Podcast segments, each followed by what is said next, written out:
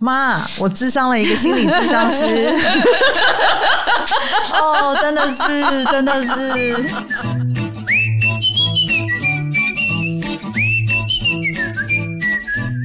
嗨，各位大家好，欢迎来到唐阳鸡酒屋。耶，在我隔壁是畅销作家周木之。耶，耶，唐老师好，大家好。我，我应该怎么称呼你啊？畅销作家慕姿就好了。我每次听到畅销作家，我就全身起鸡皮疙瘩。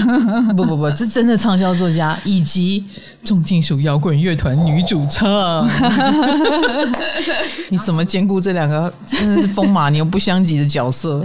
呃，但是因为那个时候就是我大学就玩团了，嗯，所以其实玩团玩了很久，玩了十几年，然后反而是我快三十岁的时候才转行去念咨商，嗯，所以很多人都会觉得，因为后来被知道是因为咨商师，所以大家就会觉得说，哎，嗯，你怎么会两个都有办法兼顾？但实际上我玩团才是我比较久的身份，嗯，只是它比较像是我的兴趣啊，愤青那个部分，而且你没有要放下的意思，没没有哎、欸，因为就是我觉得这样能量会有一些舒缓的感觉，我我觉得好，我觉得很好，所以其实你可以可以从这一点，就我们讲宫位系统讲很久了嘛，你可以感觉到就是周木之一定是阳性星座或阳性宫位。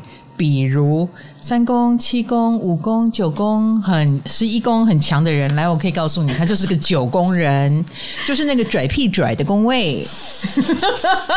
我那时候在听 Podcast 的时候，我一边听一边笑，那边说：“哦，原来人家会被讨厌是没有，是一定有道理。”哦，有点道理 是吧？对对对。但是呢，木之他同时也是心理咨商师，我觉得不是所有的人都会有这个天分，或者是想要走进这一途。然后呢，他的畅销书也不是什么我什么从重金属摇滚得到的启发不是哈，他的书叫做来，我这里有三本，但其实他已经出了五本了哈。情绪勒索、关系黑洞，他们都说你应该，还有过度努力，还有羞辱创伤。不知道为什么这些书名听来听去就是一个好像受了很多伤的人。哎，这个又跟水象宫位四宫、八宫、十二宫有关。然后我就赶快检查一下慕姿的星盘。他刚刚不是有那些很活泼的、哈很拽的学霸的宫位吗？然后这个呢，诶，火星在八宫，而且在巨蟹，所以他能够感受到别人对他的呃羞辱吧、情绪勒索吧、情绪勒索啦。我跟你讲，火星巨蟹就跟情绪勒索有关，因为巨蟹就情绪嘛。那火星是一个很能鼓动情绪的人，那可是你的火巨蟹又落到八宫，不是落到命宫。你如果落到左边星盘，比如说一二三宫啦、十宫、十一、十二啦，是你勒索别人哦。真的，我刚刚正要问说，我是勒索别人还是被勒索的？那别人勒索你啊，你只是困扰了别人，这不好说。你应该蛮能让人情绪困扰的，而且你不自觉。嗯，是对，哎、欸，一来木之的火星八宫，然后巨蟹座，它让人情绪困扰而不自知。哎、欸，其实我跟你讲，火巨蟹就让人困扰了啊，真的、哦，嗯，因为你们一举一动蛮能干扰别人情绪。你是个狮子座的人，嗯。你的方式一定是很洒出去的啊！难怪我们智商所的人，只要我一说，哎、欸，我觉得大家都没在做事，然后全部人就会开始很紧张。你勒索了别人不自知。Anyway，然后他除了火星八宫，还有冥王在十二宫，所以他招来的呃羞辱创伤，应该都是魔王等级的。呃，战将级或魔王等级，命中注定有小人。所以你看，你有阳性的宫位，阳性的心；有阴性的宫位，阴性的心、嗯、都很强。所以这两股力量在周慕之的身上，形成了他多么奇怪的人格呀！老师，这怎么解？没有，我觉得你就是用一种，嗯、呃，你你果然是过度努力哦，真的吗？嗯，你就你就很干脆的把它活成两种人生。哦，你也不愿意放下你的重金属，嗯，摇滚女主唱，这很狮子啊！周木子本身是个狮子座，很狮子。我相信啦，如果没有这些创伤，你不可能成为畅销作家，嗯，然后你就会只是那个女主唱吧，哦，以及只是那个学霸。我觉得有可能呢、欸，因为我当初的确是有遇到一些状况，嗯、然后感情上遇到一些状况啊，还有生涯中遇到一些困扰，嗯、然后家里也遇到一些事情，就是因为那时候我爸就欠很多很多很多钱，但是那时候是我先对我自己的生涯有一些疑惑，嗯、然后我就觉得我念书念那么多，可是我现在工作的状况不是非常的愉快。那我是在一个很大的公司的基金会，嗯，那是非常传统的，就是我会硬要穿短裤上班，然后下面后面就会有人说：“哎呦，可以穿短裤上班哦。”然后我就很生气，我干你屁事！那时候年纪轻啊，就比较冲动一点。嗯，对，所以那时候年纪轻的时候跟年纪大那个表现是两回事。真的，真的，我以前脾气真的很差，现在是也没多好，但是就真的突然变成就是变成善类这样。然后，狮子座，我们上次在讲到这是太阳的强势位，嗯，太阳的强势位、弱势位，我我觉得我少说了一个，就是呃。每一颗星都有它的原生要掌握的，就是太阳就是成为自己。当然，每个人都要成为自己。可是，既既然你是强势位，你就一定很特别哦。所以，你们成为自己的方式，我们说了一定要创作，嗯、一定要展现。可是呢，也因为展现的过程当中，很可能就会撞到墙壁，受到创伤。嗯哎，后面又把自己缩起来。哎，对耶，真的会。所以你们变成，所以狮子变成自信跟自卑的综合体，原因就在这里。啊、那你有说起来过吗？有啊，我那时候最明显说起来的，应该就是那时候情绪勒索刚出过一年之后。我必须说，首先我认识木子很久了，他有上过我在公共电视主持的一个节目，叫《大脑先生》。那木子那个时候就是里面的老师啊，心理咨商师嘛，我们就会有几位在那边常常来。那慕姿看到我就很热情的说：“老师，老师，我从小看你的《非官命运》长大的。”好白目。那个时候是我对慕姿的第一印象，很热情，嗯，很热情。然后我看起来比较冷淡一点，嗯，因为我我是一个冷静啦，冷静，面对热情不知道怎么处理的金星摩羯人。嗯嗯、后来就看到你出书了，对。然后这个《情绪勒索》这本书，亲爱的。我这拿到已经是不知道第几版，但是呢，书封啊，只要有越来越畅销，它就会再换一个书封。我还是诚实的说，刚刚我有跟唐老师讲，我真的觉得，因为有很多读者跟我说，他们这本书什么买给前男友全家，放到爸爸妈妈的那个床头柜，帮他们画重点啊，然后放到什么媳妇或婆婆的那个房间里面去。所以我想有一半书是这样子撕掉啊，然后冲掉啊，烧掉啊，所以才会有这么多那个。应该这么说，就是。呃，那些都是被情绪勒索的人，嗯、然后他觉得你写出了他的心声，是，所以一定要画重点给那些勒索他的人看，表示你有帮他出到气，应该这么说。所以你很了解被情绪勒索的人的心理。嗯，就是说，因为也有一些这样子的个案，然后我自己也有一种感觉，是刚好在那个时间点，台湾的准备，不管是转型正义也好，大家开始准备。要接受这个观念了，然后刚好由我去讲出这个观念，有一个东西可以命名哦，原来我们这个状况叫情绪勒索，然后所以大家才会不停的一直去使用，以至于这个词后来就变成了完全可能走到别的意思去。但是我觉得不管如何，这就是一个我们过去觉得说哦，这好像理所当然，现在觉得哦，这个好像不太对哦的一个蛮好的一个变化。我觉得很了不起，我我觉得那时候哇，有一个人把这个东西赤裸裸的。情绪勒索这个议题赤裸裸的，然后这样讲出来，然后使得大家意识到了，哎，我这个就是被勒索。哦，那真的少了很多创伤的可能。那木子写了这本畅销书之后，就开始被攻击了，以至于他的第二本书、第三本书，他说他整个人在一个黑暗的世界里，就是八宫的世界跟十二宫的世界走不出来。呃，我其实觉得写这一本情绪勒索会被其他人攻击，比如说被呃有些父母啊，或是有些人攻击说你就是教坏尬拍给人家多少谁，或者是说你就是讲情绪勒索，我们都不知道怎么教小孩啊，或者是动不动就说情绪勒索这个。共业我可以承担，因为我觉得我里面书不是这样讲，嗯、可是的确我有，我既然就是因为这个词是从我这边被大家听见，嗯、那我要去解释我书里面是什么时候我不停的去演讲，那个时候那时候真的讲了很多场，那时候就是。一年我有自己的咨商的工作，我还讲了七百多个小时到八百多个小时的演讲，然后有一些是免费的。可是后来我就发现，我自己业界的朋友有一些很支持我、很喜欢我、很照顾我，还有我自己的老师。可是也有一些完全不认识我的人，就是就是可能攻击的力道，或是说他误会或是乱传的力道很强。那我最在意的事情就是别人觉得我哗众取宠。因为我从小就很怕这个嘛，小时候我就是很小就常出去比赛，然后都会得名回来，然后老师们就会说少年得志大不幸啊，哗众取宠啊，出一张嘴啊，小心，因为我看起来做什么事情就好像很轻松。然后我的确，如果以考试来说，就是我是考运很好，就是只要我想去考试，就通常都会考上。你知道这种人很讨人厌吗？对，我知道很讨人厌，真的真的，我知道，我知道，我知道。对，不是，你还表现出我很轻松，对。是最不应该的。对对对对，你假装努力一下嘛。我其实觉得我很努力，但是大家都觉得那样不够努力。就是就是，比如说我以前在念私立的时候，我是在学校把功课都写完的。不是不是，我要你假装你有在努力，而不是你告诉我你过度努力。哦，真的吗？你这样就更讨人厌了。哦，真的吗？又比人家聪明，又比人家努力，这种人，那我要怎么假装努力？你知道这种人就会让人家兴起了想消灭你的心啊。所以根本就是有些人是知道知道自己努力也没有用。嗯，那他唯一让自己不要掉到最后一名的机会，就是把你干掉，他就可以往前一名。嗯，有的人走的是这种很负面的努力。嗯嗯嗯，这样懂了哈？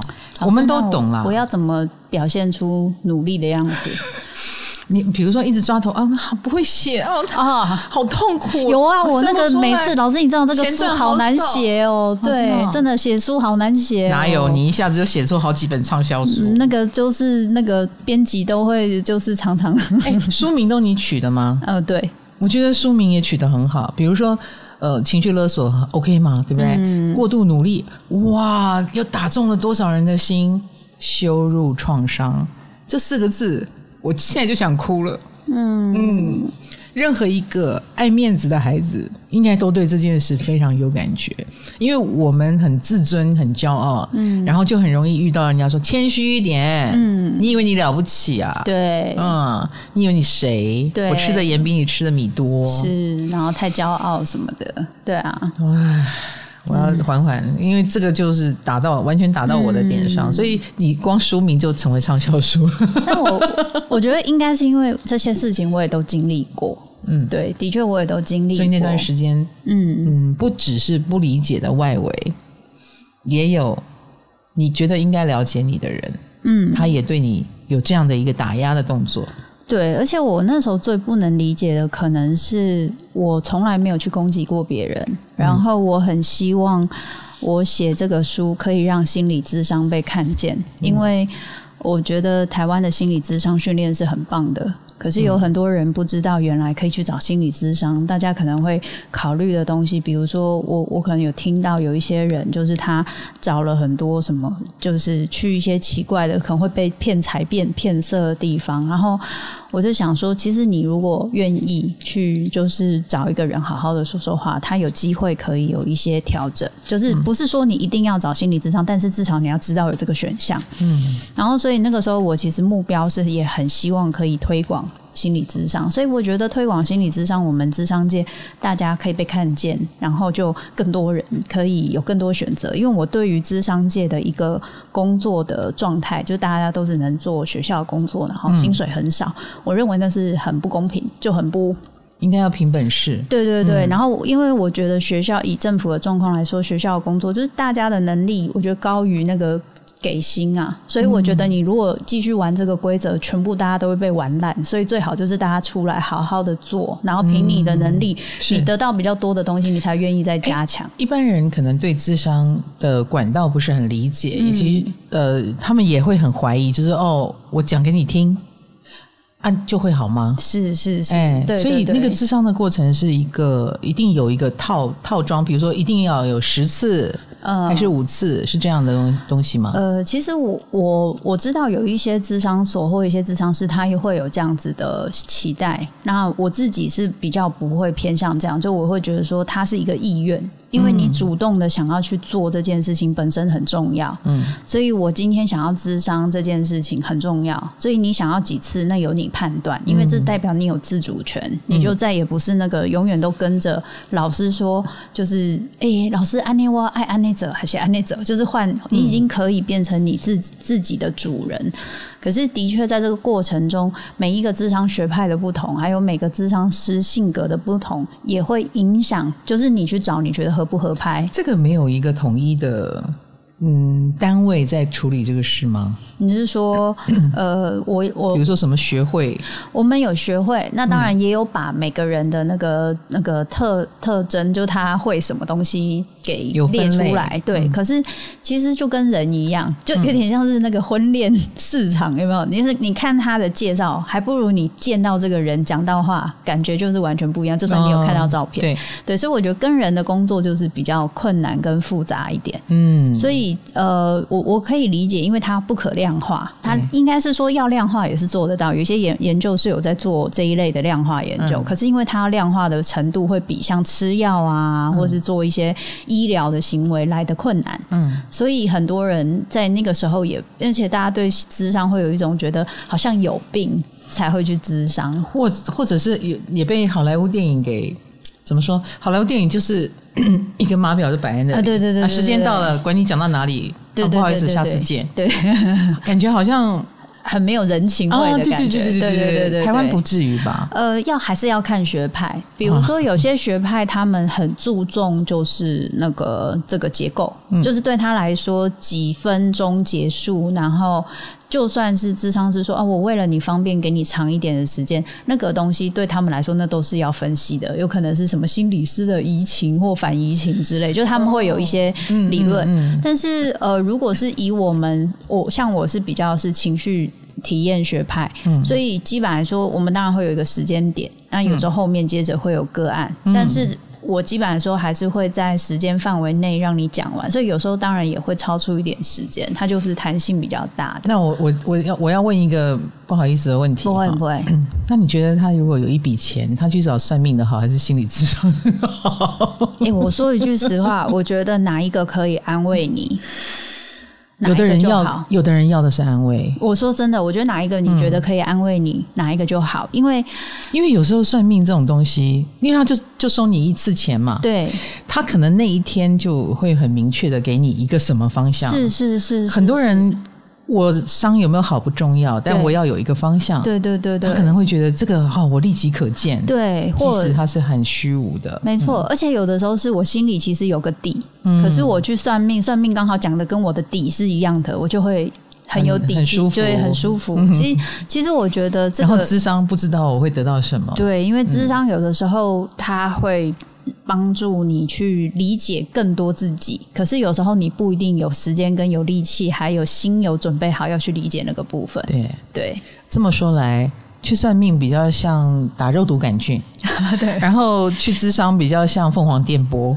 哦，这样子比喻好像可以哦，因为马上那个肉毒的马上见效。凤凰电波是刺激你的胶原蛋白，对对对对。那每个人条件不一样嘛，你有时候可能就长不出来，也没有也没有改善，可可是钱要花下去 才知道。好棒哦，对对对，才开箱哈 啊！肉毒杆菌打下去一定是会怎样的啊？对对对对对，没错没错没错。所以我我当初要去念智商前，我也去算过命，那是我人生少数算过命的次数。对，那他赞成？那他那个时候。其实只是讲，呃，你适合做写跟说的工作，会赚钱，嗯、会有名，就这样。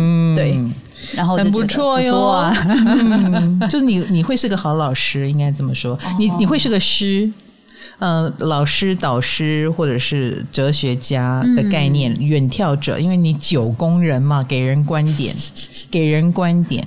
好，那这个是呃你的阳性星座，这个就我们就回到你的本本来就是你是个学霸的这件事，因为你是个心理智商师，可是你其实念的是新闻系，嗯，你北一女，然后念到哪里？正大，正大新闻系，嗯，然后广电所，因为我原本是一直都是念传播的，然后忽然间就来当心理咨商师，你是发生什么事？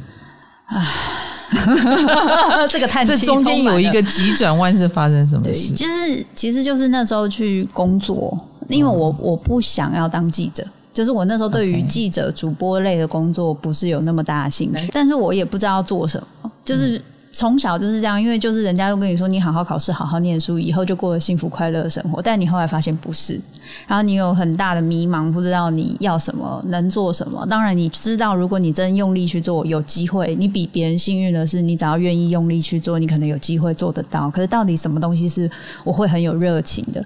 我后来那时候做法，其实先从就是。先从工作未来的生活是我想要的独立工作的方式去找，然后再用我有兴趣的方式去找，所以最后筛选出来智商。然后对 我是用这个方式，嗯，因为我以前是凭感觉，嗯、我以前就是走凭感觉路线，可是后来我就发现失败几率太高。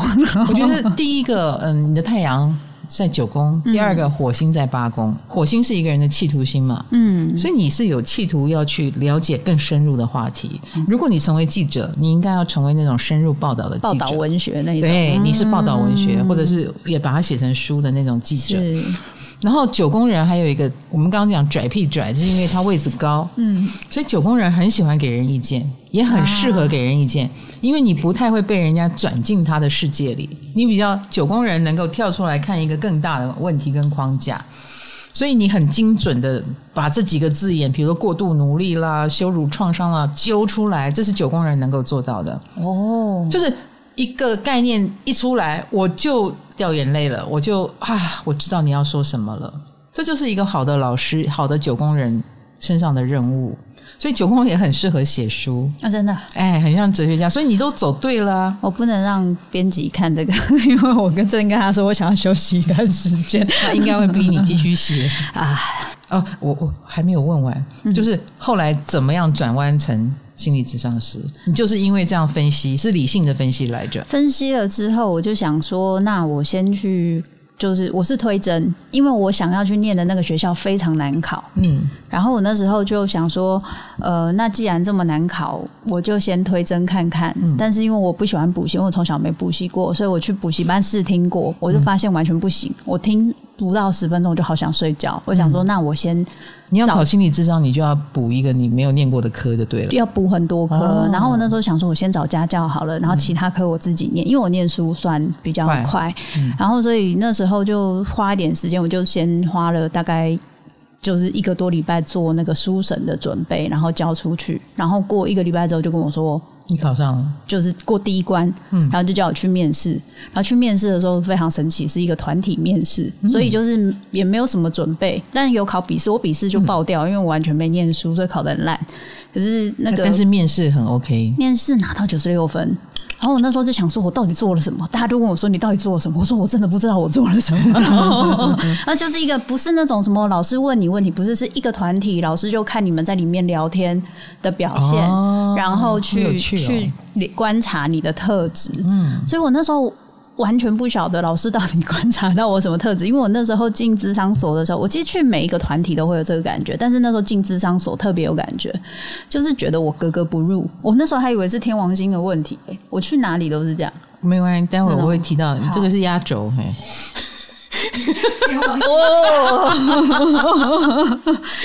他们不喜欢唱重金属的人。没有没有没有，大家都很喜欢我。其实大家都很好相处。OK，但是我后来发现，就是有一些思考的模式跟面对权威的态度，特别是面对权威的态度，差别非常大。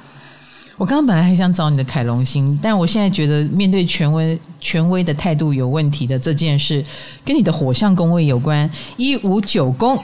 然后我看了一下九宫有太阳水星，这个不消说哈，这个小家伙就是有点拽，呃，没有在怕的哈，敢挑战权威的。可是重点是九宫也不一定要挑战权威啊，嗯、你挑战权威应该是出自于你的天王星在命宫。都是妈妈的错，都是都是妈妈挑错时间把你生下来。妈妈，你晚一点生就好一点。对，你大概妈妈哈周妈妈，你要是再晚个二十分钟生木资，木资就不是天王星命宫了。对呀、啊，你看多好，大家都会过得幸福快乐的日子。就是他就怪咖他自己的，他不会来顶撞别人。嗯，对，你你顶撞权威，所以各。你周遭的人不会觉得你是英雄吗？呃，这么说好了，就是说、嗯、我第一个是说，我不觉得我顶撞啦，这是一个，就是我的病视感很低。然后，然后第二个是说，比如说，我觉得不公平的事情，嗯、我就比较忍不下来。比如说，以前我在念研究所的时候，嗯、前一个研究所，我们的有一些就是毕业的法规，嗯，突然那个学校说要改。嗯，我就串联整个全班同学，然后去抗议，然后而且我不是对所上抗议，我是直接对学校抗议，然后想要做行政诉讼。哇，然后没有帮你退学啊？他们就觉得这个 这个神经病，赶快跟他说算了。哇，你搞很大哎、欸！就是我就觉得不公平啊！你你你你没有，就是这个这不合，就是不合法法源嘛。然后所以。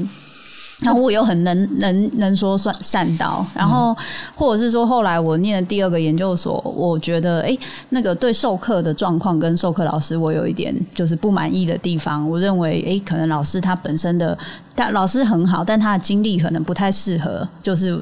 指导我们这个课，嗯、我也是跟学校抗议啊，然后联合全班呐、啊，嗯、然后就是他，他哪里不合了？呃，主要可能是经验，主要是可能是经验，嗯、就是比如说实务经验，可能他是一个理论很强的老师，但他实务不一定这么好。哦、然后就是那个那个系主任就找我去聊过很多次。然后就是募资啊，我们这老师们就是其实有一些什么样的考量，然后我就会又顶回去嘛。那因为我以前念传播就很能言善道，老师们也很难说服我。我猜老师们可能想说，这家伙真的是有够麻烦，他想退学他，应该想找理由退你。对对对，对，可是偏偏你又成绩很好，就还还还行还行啊。你 少在那边谦虚了，你明明就是一个一从来没有补习过的人。二，你想考的一下就考上了，但是我真的觉得那个考智商所比较有点半运气啦，因为我毕竟没念书，所以那时候会推甄考上。我猜让我九十六分口试的老师们在那一个时候都非常后悔，然后大家都在骂他说：“你说九九十六分让他进去，你看现在让我们搞得那么麻烦，纠正还 造反。”对对对对，但幸好我们我们所是一个蛮开明的所，所以所以以后哦，呃，各个所在招生的。时候先看命盘，嗯，先可以看他们命盘一下哦。对，天王天王星一宫的基本来说就不要让他进去，不要这么说啦。天王星一宫一定是想要做自己的，就是非常有主见啦，应该这么说。而且其实某种程度九宫又蛮有远见的，你看的事情应该。是真的，因为天王一宫的人很诚实。那可是我跟你讲，诚实的小孩到处都讨人厌。就是我国王的心，对我就是那种会说他明明就没穿衣服，你们瞎了吗？那你回过头来，你作为心理智商师，你回过头来，你要怎么智商自己这样的人？呃，我觉得可能对我自己，如果是我自己在工作，可能有一个小小的好处，就是我在面对我自己的议题，诚实度很高，然后我是会很愿意去面对跟讨论，所以我身边的朋友有时候觉得我有点就是哪里就是哪里有洞，哪里有伤，我就往哪里去，然后哪里大家团体想要把它遮起来的东西，我一定会打开来说。可是这件事情就是这样，为什么你们不提？对我就是走这种路线。你，的确是那个火星，为什么让人不舒服？就是因为大家很想回避的事情，你偏偏要把它打开，然后让大家不舒服了。对，对。可是事实上，嗯，治疗就是一个不舒服的过程。是你要让一个伤口好，不是用纱布把它包起来，嗯、它要透气呀、啊。对对。它要被看见呐、啊。你把它包起来，然后过了十天半个月，再再把它打开，然后不敢看，烂掉，就是烂掉了。对，其实就是烂掉了。对。所以。这个世界像木之这样算很勇敢，可是这样很不不讨喜啦。对我，我其实后来，我其实后来发现我是蛮在乎人和的。我其实也没那么喜欢被讨厌，对，所以我我记得我我在我硕三的时候有发生过一个事情，就是我上一个课，然后我发现，哎，老师说的跟他实际上在执行的是有很大的差距，我就把这个差距说起来，说出来之后呢，可能有一些同学就为了保护老师，因为老师是一个非常值得尊重的权威，所以大家就攻击我。嗯，然后最后我就愤而离开那个课，我就没上完，我就离开。然后我记得这件事情对我的影响很大，因为我那时候我就问了自己一个问题：我那时候被大家攻击的时候，我就发现那个感觉很熟悉。我常常会这样，就出来讲，为了维护大家讲事情，可是我是被攻击那个人。嗯，可是我后来就想说。那我能不能忍住不要讲？因为我有一些同学就是这样，他看得很清楚，但他不一定会说，或是他会讲的很客气，不会像我讲的那么白。嗯，我能不能做到？我后来就想了一想，哎、欸，没办法，就是我觉得，我就觉得认了这个命。对我，所以我后来写书这件事情，我觉得情绪勒索，他又让我想过一次这件事，我能不能忍住不讲？嗯，我后来就觉得。没办法哎，那既然这样，我就认了，我就认了，就是被被讨厌、被骂就是正常。没错，没错，我们都有经过，要不要？嗯、呃，能不能变？他们一定很想要你不要再当智商师了，你就去当重金属女主唱就好了呀。啊、哦，原来有这个期待啊之类的，或者是你不写这个畅销书，畅销书的作者可能就是他们，他们可能会这样幻想。哦所以这件事情其实蛮有趣的，因为我就在想说，我写书从来没有想过要写畅销书。这样讲起来 可能很讨人厌，但是没有没有没有，畅销书绝对是不小心的。对对，就是，而且我其实后来也觉得，就是当然情绪勒索是一个，可是后后面我觉得是蛮多人他们对某些议题是有有一些感觉，可是那个感觉是没有被写出来。我只是想要把那个感觉嗯写出来。没错没错对，是啊，所以还好啦，你也呃我们在最谷底的时候。呃，慕姿也讲了，那两年让一个狮子座消沉了两年，你看那个事情有多严重。还好你是可以回来的，有很多狮子可能就这样消沉下去哦。我觉得有很多人爱我，就是真的，我觉得我身边一直都有很支持我。在我人生有两个很大谷底，一个谷底是我在念资上，我爸欠很多钱，然后很多人就是我妈妈那时候状况也非常差，然后很多人来找我，就甚至有些长辈就跟我说。你怎么可以这么自私？你家这个样子，你居然还去念书？然后那个时候是我有很好的朋友跟我说：“你如果想要改变你家的生活，你念这个书就是对的。”嗯，然后我的我的伴侣也是在那个时候，虽然平常都是狗嘴吐吐不出象，对不起，他是金星摩羯，虽然是射手座，但就是个金星摩羯，但是他在那个时候非常的可靠。嗯。他就是说，你就是念书，念书就对，我支持你，就这样。他就是没有说什么废话，但是在那时候我的生活跟经济上，他是很支持我的。嗯，所以我那时候撑过了念书的那一段，所以那时候我是很急需，就是我必须要赶快自己独立起来。这是在我三十岁，其实过得算爽爽的人生，在那个时候是一个蛮大的，对，蛮大的坎，二十八岁的坎，对对对，没错。所以啊，各位不要看到木之的外表。亮晶晶的一面，有些资历哈，有些资历，哎，讲出来，这个人从小就是这么会念书，你哪里知道他曾经有过坎，他斑斑血泪，黑洞，那个关系黑洞是谁给你的啊？什么星座给你的？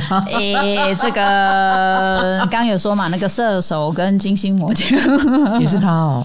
我就一个啊，我人生好无趣哦，金星处女啊！我听你讲金星处女很无趣的时候，我听了眼泪都要掉下来。你是神木，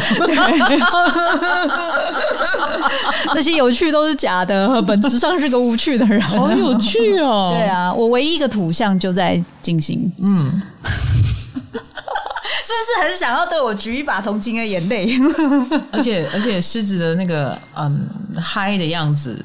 只能骗一骗很肤浅的那些所谓的观众，对，骗不了自己，也骗不了身边的人，对，也骗不了金星摩羯人。你你冷静一点哦，没有必要那么嗨。嗯，这这个话千万不要对狮子说，因为狮子他之所以要这样，就是他对你致敬，OK，这是他致敬你的方式啊。然后你把他对你的致敬跟爱，啪的打下去，嗯。老师，我可以把他的赖给你吗？没有，不没有，没有，没有，不用，不用，不用。我可能跟他相对无言。哦，对，有可能哦，有可能。真的好，那我们回过来，跳出了你的那个你在摇滚乐这一这个部分，你说你想保有自己的一个空间，那你有把它认真的当一个行业在走吗？你有想要走到哪里去吗？还是它真的就是兴趣？呃，其实我觉得还是有，是我们有出了几张专辑，嗯、然后我们的专辑写的其实是台湾的故事嘛。嗯、那也第一第一个张专辑我是我先生主导，第二跟第三张的故事内容是我主导。嗯、第二张我写的是那个以前的那个义达乐团的义旦的故事，嗯、然后因为我的外公是湾生，很有理念哦。就是那时候就想要用这个东西来比喻台湾的一个状态，嗯、就是那个就是一直很努力，必须送往迎来，然后可是努力让自己活下去的那种感觉。嗯，然后再下一章，我跟我先生讨论，我先生个他就希望说可以写，就是。更接近二二八的东西，所以我们用那个故事再往下写，跟二二八有关的。然后这也是在治疗创伤。对对对，我的目标就是，我希望那个创伤，每次大家听到二二八，全部人就说啊，你们要诉诸悲情。可我觉得这这是一个那个时候那么多令人伤心的故事。你年纪比我小很多哎，你怎么会对这件事这么有感觉？我有病啊！大家越不想打开的伤口，你越想看吧。我觉得那个东那些人没有机会可以说，嗯，然后我觉得那一些故事是你不知道那是二二八，你光听你都会掉泪的，嗯。那我们身为一个人是有同理心，我很、嗯、我觉得当这一些东西被。用刻板印象贴上去，他就没有办法被看清楚。我觉得那是一件非常可惜的事情。嗯，嗯，因为有些人的厌恶是来自于你们又在政治操弄的时候，对，对，对，就故意不去看。对，可是他这件事情对我们整个台湾影响是非常大的，嗯、甚至有很多父母为什么那么保守，嗯、不能接受孩子去选一些比较哦，可能对跟社会议题有关啊，跟社会活动有关，或是我的行业最好就是你就好好赚钱，你不要去想。参与这些事情，这都有关系的。在这里面，你也是在做嗯治疗台湾的事情，就是就是有一些想法想要去去做到一些事情。是有哪个？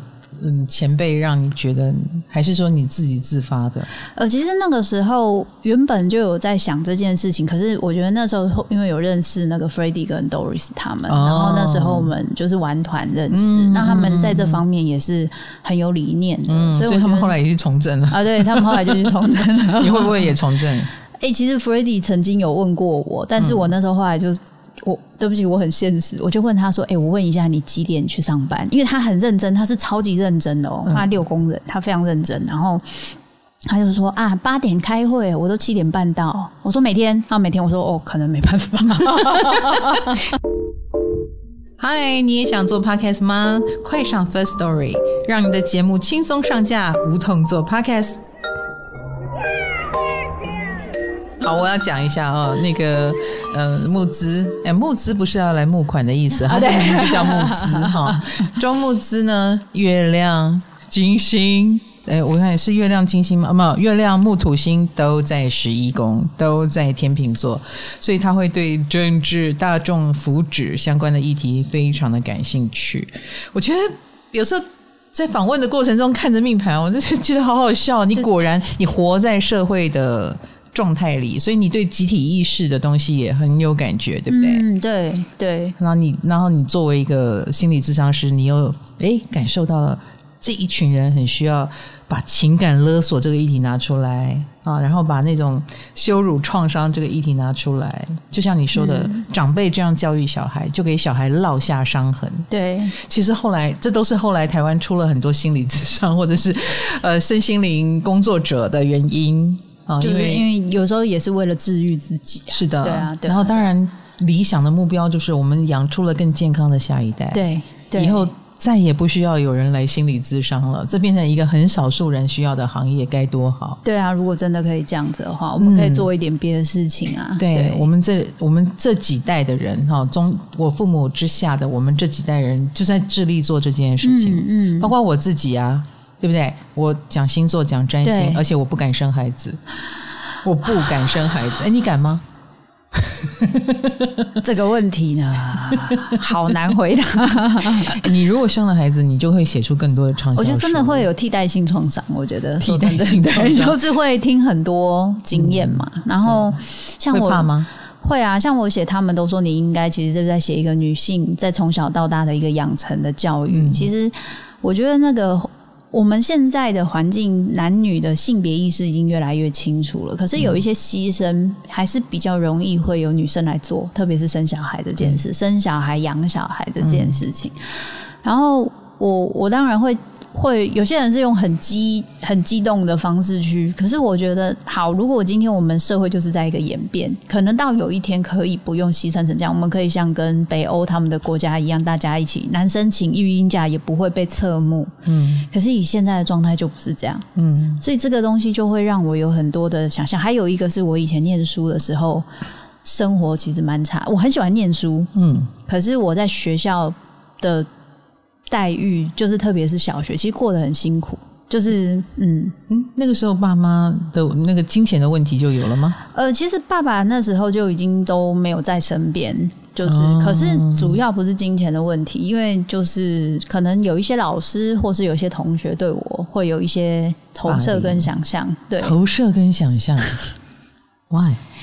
呃，比如说像我，我讲举一个例子，那个我以前考试，因为我妈会揍我嘛，嗯、所以我通常考满分，我就会很开心，因为回去不会揍被揍。然后老师就打电话跟我妈说：“你的女儿啊，考了满分，很骄傲啊，就看起来超开心的。”然后我妈就跟我开始讲做人做事的道理，不要表现出那么开心。然后，所以第二次拿到满分，我就会做出很适合去探病的表情，嗯、就是不敢高兴了，不敢高兴了。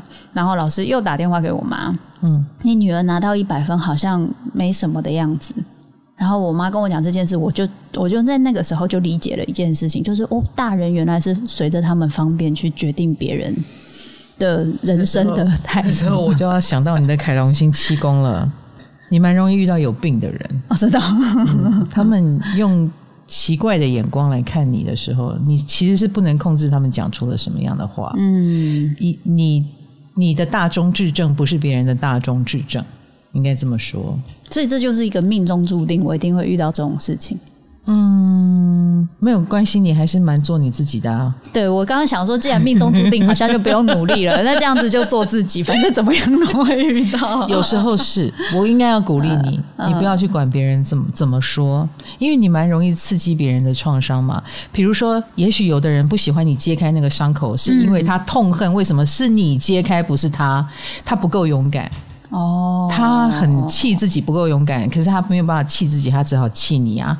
嗯，就是这样，所以你也会招来这种怒气。嗯嗯嗯，是你有有你有过度勇敢的迹象，就是对，不是过度努力哦，是过度勇敢哦。我以前也是很容易因为这样被被攻击，一定的啊。对啊，当然大家也不要把过度勇敢或者过度的那个这个部分想得太好哈。这样这样慕姿就是在传产，他也很勇敢的穿短裤上班，这也是一种过度勇敢哦，就是白目的概念。对对对，这就是白目的概念，这就非常天王星。而且我我。很故意，欸、你的对天王星就是人家叫你不要做什么，你偏要做什么。因为他那一天我短裤没有穿很短，那天只有穿一半，把大腿一半。就隔天我就穿热裤，就是那种只盖掉屁股的。因为然后我还故意在走那，因为他阻止了你。对，我就觉得很美颂。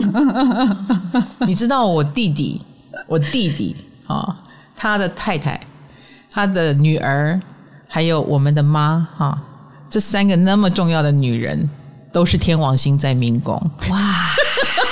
好棒！他他他就他每天都在翻白眼。我相信他非常懂得做人做事的道理，他非常的有修行，他非常有修为，他已经知道怎么样应付我这个妈了。他很早就看透这个人，这个家伙就是一个说反话的人，或者是要他怎样就不怎样。对，那他他把他从他太太，他从我妈身上得来的经验，就用在他小女儿身上。然后他的那个小女儿，就是真的是属于你请他吃。来，很好吃哦，不要。然后等你，如果我我们后来他就叫我们说你不要这样，他不会吃的。那我说那我们要怎么样？他说不要理他，就是一个对待猫的概念。对，不要理他。然后以及，呃，哎，这东西不错，哎，可是小孩子不能吃。他就要过来，他就过来了啊！我懂，我懂，我懂这个心情，我懂这个心情。你就会，我怎么会是小孩？对，你瞧不起我？对对对对，天王星就来了。而且天王星在命宫的人，决定走一条路，再孤独也会走下去。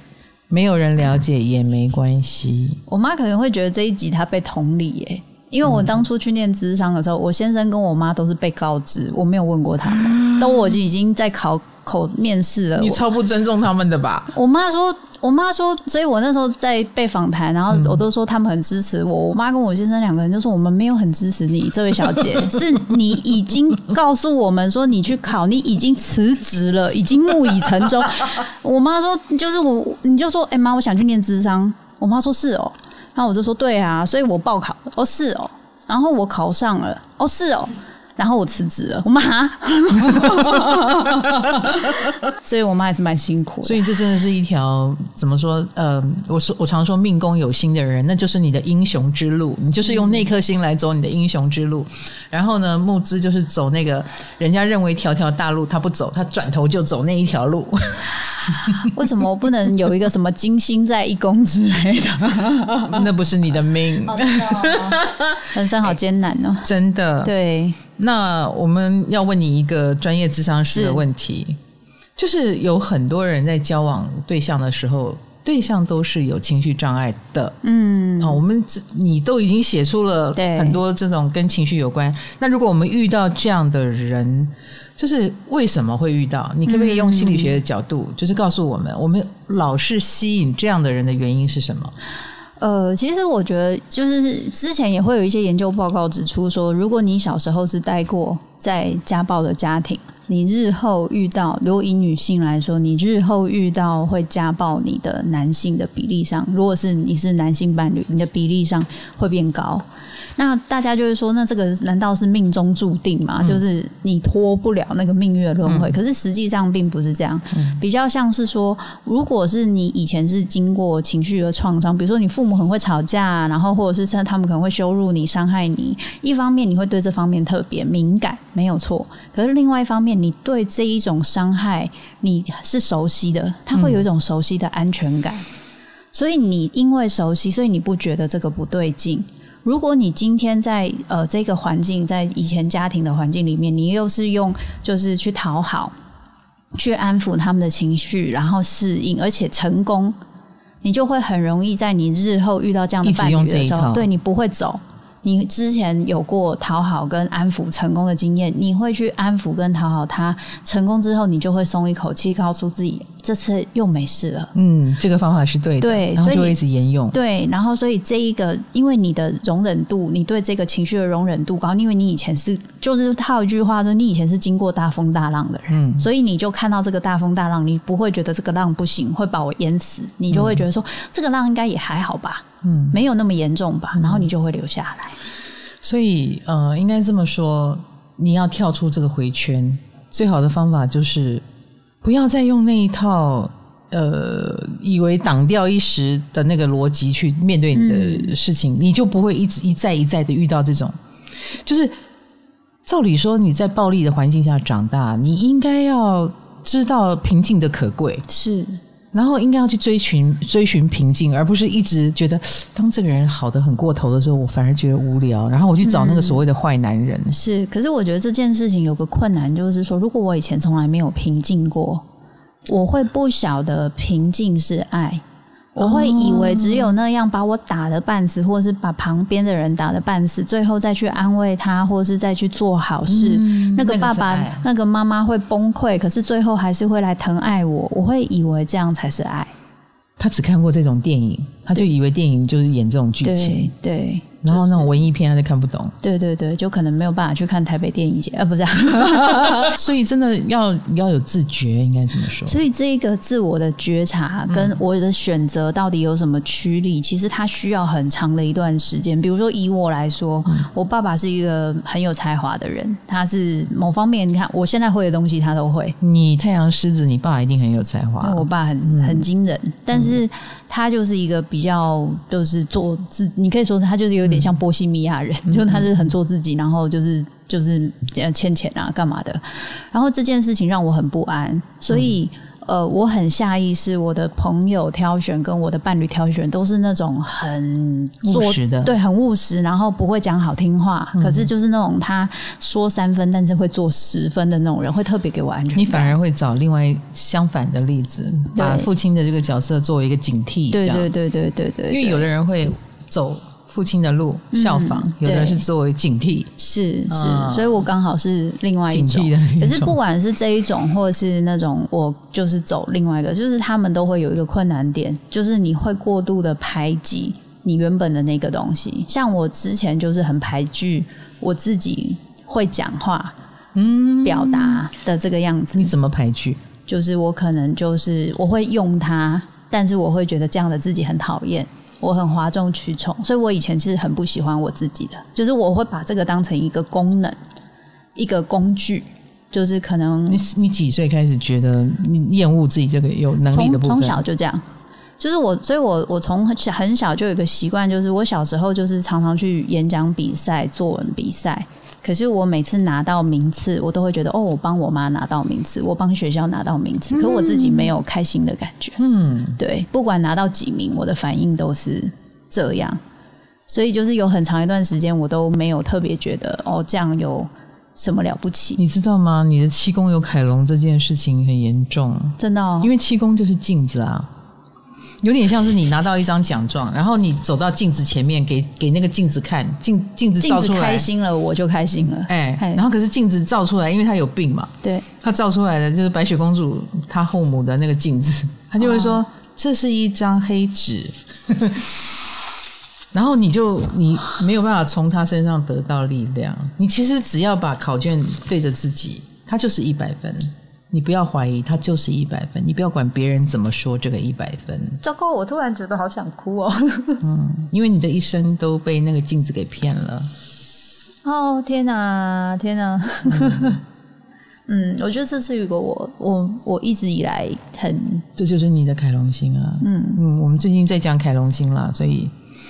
呃，在在 YT 会员区哈，所以、嗯、呃，我很有感觉。嗯，那你你其实你有很多的创伤，就是来自于你照错镜子了，真的就选错了。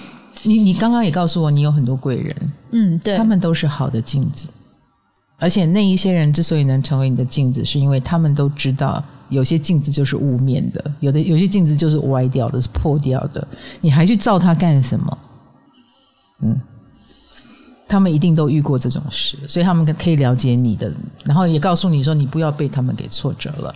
嗯，好有道理哦。对呀，哇，这件事情好难哦。我我刚我刚听了，真的是一秒爆泪，这是最难的，因为凯龙星是我们身上不会好的伤。哇，他是不会好的伤，所以他比较麻烦啦。他真的比较麻烦，他他是你要带着他要成为自己的明镜，所以慕姿你。一直在为别人表现的是的方式都是错的，你一定要回过头来为自己而骄傲，或为自己而表现。你看啊，你要记得，他们一定会叫你继续出书。可是，如果你真的不想出，你真的可以停一下，因为不要再满足别人的需要了，你要满足自己的想要。哎，你有那么多想要，那做自己想要的东西才会真正给你力量。嗯嗯，你你满足不完别人的。真的，嗯，这件事情对我来说其实真的是蛮难的。我我觉得我很容易去知道别人的需求，而且某种程度，别人这样子对你也不是没好处，你也从中，比如说。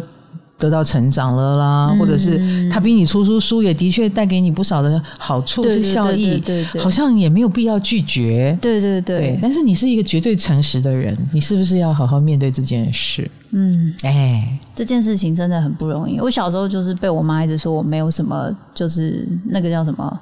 企图心就是没有什么，然后是他要一直这样要求我。狗屁！可是比谁都有企图心，好不好？因为我你的企图心很高啦，不是很大，是高哦。所以我后来发现，因为大家这样要求我，我反而就更不在意这个事情。我觉得好像有一种故意故意，就是好，你们要我考第几名，那我就算成绩，我就考到那边多了，我也不要，我就故意扣分，让你就刚好在那里，就是就是会有这种一公一公有心，真的很麻烦。我说真的。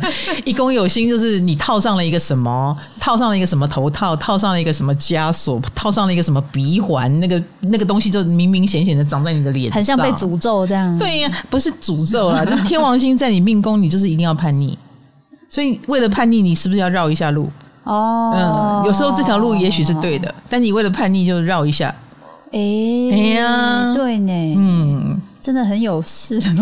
你的一宫跟七宫的议题，真的是你生命当中。所以七宫的话，就有点像是说，就是我会一直为着别人去做一些事情，然后又以别人的标准来看，而且别人的标准是歪的，明明就是歪的。然后我硬要硬要跟，对，你还硬刚，真的、啊，对，我要把那个歪证明给你看，你不，你不是正的。可是你知道，有很多人一生都生活在歪里面，嗯。嗯，所以你应该要做的是，就离开他吧，嗯、啊。可是那个离开又不是出自于，就是连对的也离开，嗯，哎，你也要懂得判断什么是对的。我觉得这这两个东西的矛盾，一直是我就是又要做自己，然后又很在意别人的的部分，这是我的妈，我智商了一个心理智商师。哦，真的是，真的是，哦，这个结真的是难。哎、欸，那我我有命盘可以看你，嗯、那你你在面对客户的时候，如果我去找你咨商，你第一个问题会问什么？呃，其实还是会先让他们自己讲。就是会先说，哎、欸，你你的问题是，就是你今天会想来是为什么？就很像让学生们在那边聊天，老师在旁边就可以看出。对对对对对对，哦、类似这样。那多半他有时候会，就是他会讲一个什么，然后我们可能也会问一下，说，哎、欸，那这个问题多久啦？会想要在这个时间点来是为什么啊？然后有时候会有一些理由。嗯、那当然就是说，就是我觉得。咨商最重要的，其实可能是问对问题，就听懂他的话跟问对问题是蛮重要的。对对对，当然同理支持也很重要，但是要去问对问题其实蛮重要。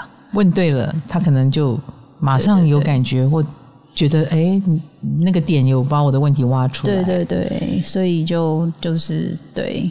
好哦，那我问你，那情绪困扰也是很多人，因为有一个学术研究说，二零二一年台湾有两百零五万人因为情绪问题，每四个人有一个人不快乐。那而且台湾不快乐人口一直在增加，嗯、有什么排解负面情绪的建议吗？我自己觉得，因为负面情绪对人的影响很大，对，所以很多人会觉得负面情绪的存在本身会很干扰他们，嗯。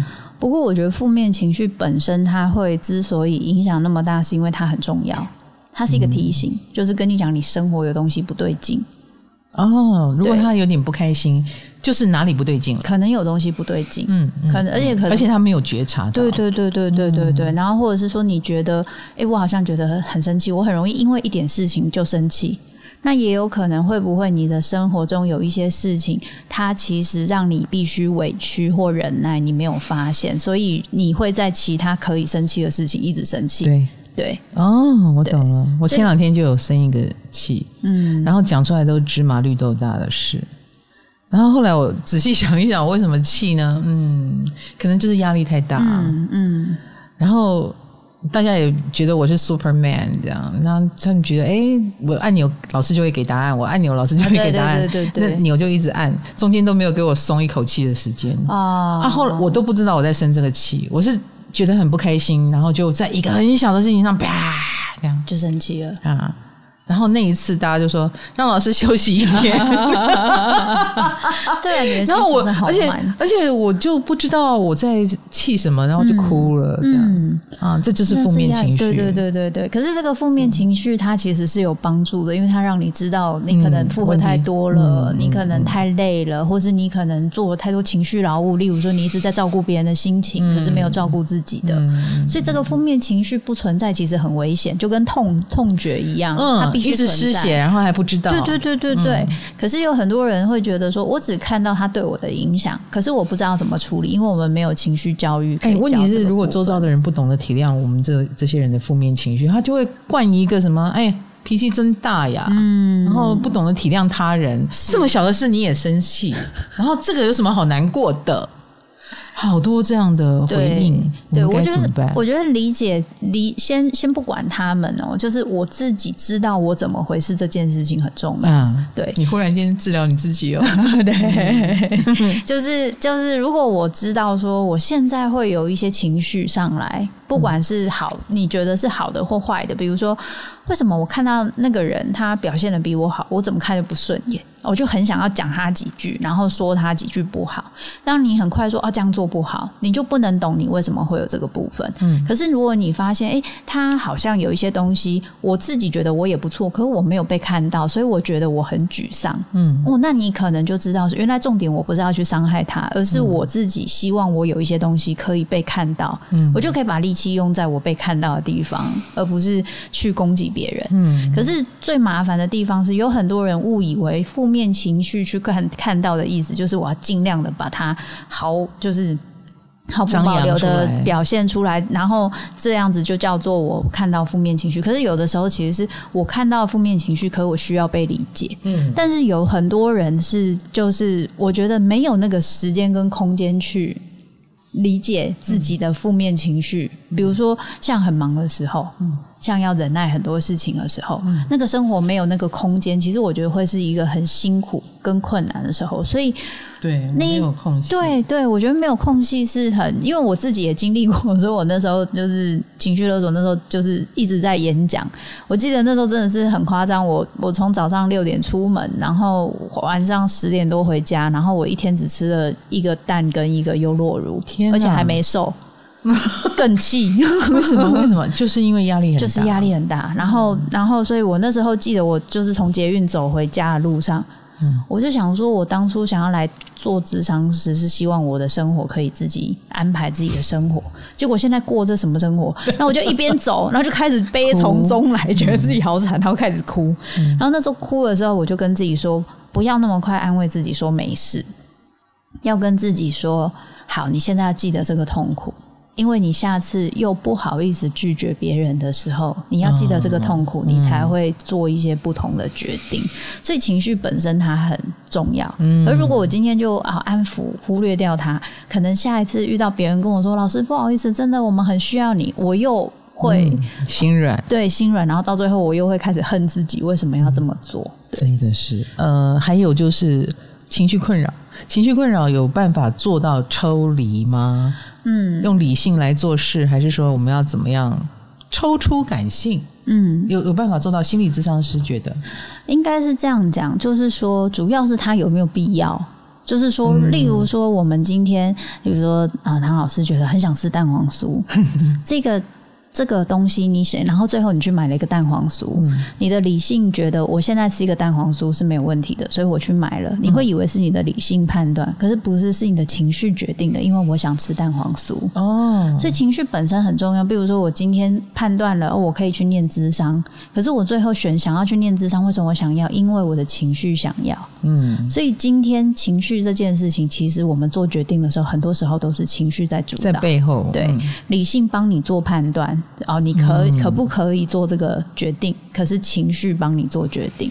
所以情绪今天如果被拿掉、被抽离，它会出现，有些人就会出现很多这个状况，就是我听着爸爸妈妈的话，或身边主流的价值意见去选择，选择对的对象，选择对的路，选择对的职业。可是我生活觉得没有意义，没有感觉。嗯、我觉得我不知道我的生活为了什么。可是别人来看我的生活，觉得我很好。就是那个那个极端案例，就是他可能走了一个大的人觉得对的路，但他不快乐。对对对对对，嗯、所以那个情绪本身的。的抽离其实很容易会让你没有感觉，没有感觉就会变成是你连想吃什么、想做什么你都不知道。那我我如像我这样走了另外一条路，我全部都情绪。嗯嗯嗯，我今天才刚买了两盘眼影，嗯，眼看着我应该也不会用它，但我买了就开心。嗯，我好开心，然后我不会用，因为它颜色很奇怪。嗯，请问这样好吗？以理性来说，一盘都不应该买。因为我都不会用啊，但是我觉得问题是在于它有没有造成你的生活困扰？没有，对啊，倒还好。如果你他钱也少少的了，对，如果你一个月会买两万盘眼影，嗯、我想我们就需要处理这件事情，哦、啊，或者两百盘。然后呢，都送给卡罗，卡罗家就放不下哦，这可能就会造成很大的困扰。这个我有囤积症啦，所以我应该会囤在我自己家里。我送给卡罗就会被当垃圾丢掉，好不好？他更不会用，好不好？卡罗会开一个虾皮卖场，我还不如给他粉底，把它抹白一点。为什么抹白一点呢？这样灯光照起来比较准，因为卡罗会用自己的脸来测光。哦，这这么然后有时候就太亮了。哦，真的，你要皮肤黑。结果遇到我们两个，其实皮肤很白，对，然后就哎呦，灯就要调一调。对，哦，真的很棒哎哎，囤积症的成因是什么？你有研究吗？有，囤积症还是跟安全感有关。哦，对，是就是说，嗯，对，就是说，如果今天我很习惯，就是说我曾经有匮乏，或是有被剥夺的经验，嗯、然后在某些时候，我会觉得有这一方面的，就我一有压力的时候，我的习惯就是让自己有资源，嗯，然后或者是我想要什么东西，这个东西就在旁边，这件事情可以带给我安全感。我上次呃，在那个新时代调研所，就是 Line 上面的那个，对对对对，在娱乐版有看到我的一个节目，对对对，我们我也访问了一个妈妈，就是囤积症患者的人，嗯、她囤积到什么程度呢？她的房间是净土以外。其他都被妈妈占领了，而且只剩下走、嗯、走道。对，然后连妈妈都要睡在杂物里面。是，然后他的他的他说，好发于很会照顾人的行业里。对对，比如说他本身是医生，他本身是老师，嗯，他总是在照顾别人，然后没有照顾到自己。没错。然后呃，而且他还遇到就是可能母亲觉得很委屈吧，因为父亲后来也离开了他们呐、啊。那那个委屈就无从发泄，对，然后就变成生活变成这个样子。没错，而且有被抛弃的经验啊，嗯、就是你很重要的东西它会失去。所以在我们的那个时代，就是我们的上一代有经历过战乱或很穷、没有东西吃的父母，嗯、很多都有食物囤积的习惯，冰箱被塞爆啊，然后东西都已经坏掉啦。然后，可是现在现代人不一样了吧？现代的囤积应该纯粹就是忘了。放在冷冻库就忘了。我觉得，所以当你的时间、你的生活被别的东西塞满，不是你自己的事情塞满，这其实也是另外一个囤积症的展现嘛。哦，所以就是我的我的啊，对啊，生活排满满就是囤积症吗？不是啊，你没有时间照顾你自己啊，所以你连你的冰箱里面有什么东西你也不晓得，你连你家里有什么东西你想要你不想要你也不晓得。所以你的生命里面可能充满了很多你去应付，和你不一定很想要的东西。可是你真正想要的东西，它不一定有好好的被留下来跟处理。哎呦，My God！你说到了我耶。所以我的冰箱就是我的人格，哎、欸，不能这样讲，但是它它它可以说是某方面你生活的一种展现，就是也许你会希望你，例如说你可能会因为哎、欸，我可能有这个需要，然后我留了什么，因为别人送你什么东西，但是你也舍不得丢或什么的，或没有时间整理，它就 我有很多这样的东西。我想那就不会只有冰箱，应该会。我本来心里想说，我买更大的房子，然后弄更多的储藏室。就可以眼不见为净。对，所以所以有没有发现一个状况，就是你也不好意思或舍不得丢。不好意思，我很容易不好意思。对，对，不好意思，我舍不得丢。所以，但是那个东西其实有困扰困扰你，所以你最后的决定就是我我我我自己想办法，然后我用一个更大的东西让它我眼不见为净。所以你是自己用自己的能力去把这些东西排掉，让自己看不到。可是这些东西其实还是在困扰你的生活。对，治疗自己真的是一个好难的路哦。对啊，对啊，要有自觉，没错，所以还要有行动。对，因为我们习惯的那个模式一直使用，特别是压力很大的时候，那是很正常，因为那个就是我们压力大的好用的模式。那今天要换个模式，就要重新训练，就辛苦啊。我太害怕别人说我是坏人了，但是我也就可能成为一个烂好人。嗯，那我也没有很喜欢当烂好人，因为当烂好人很累，对，而且不开心。这是金星摩羯吗？不是，不是，这是人，这是我的月亮十二宫吧？啊、还是日海河？啊、这样。Anyway，哎呀。好啦，跟募资现在有点像，不是不是呃，觉得隔很多代，我觉得哎，受过伤的你更可爱耶，请你继续的把大家共同的集体焦虑跟目前需要治愈的情绪部分，继续把它抓出来。好的，我会加油的。嗯，你的火星。巨蟹座一定是很会抓情绪的，一定要啊的，一定要加油！我会撑下去。真的，真的，我我有认识一个 banker，他就是火星巨蟹。哦、然后我平常看他，我都不知道他很优秀，但是他可以搞到一个，就是他自己本身是年薪四五百万，那就代表他业绩很好，做客户服务也做得很好，他才能够达到。其他星盘一定长得很好。没有没有没有，他有他的 不舒服。然后我我。一直不懂，因为他在我面前很耍身，然后呢，我也不懂他看起来很优秀吗？因为他看起来耍耍嘛。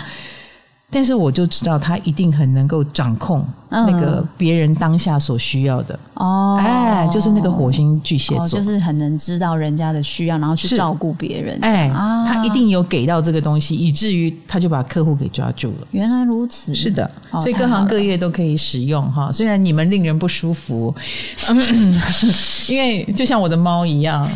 我的猫很可爱，但是它想让我不舒服的时候，比如说情绪勒索我的时候，我就是会被它勒索到。哈，好啦，谢谢木子，谢谢。今天算杂谈吧，对，嗯，然后也聊了一下星盘啊，也聊了一下心理智商，嗯，也聊了一下九宫人的理想，也聊了一下天王星命宫的叛逆。希望各个宫位的人哈，你们有从木之身上找到一些你要看到的东西，好吗？而且每一个光鲜亮丽的人背后都有他不为人知的一面跟创伤，嗯，而且这个创伤会让我们变得更亲切、更落地、更可爱。这个这个是没办法的哈，你想要变身，你就是可能要走这么一招。好啦，唐唐鸡酒屋，下次见，谢谢木子，谢谢唐老师。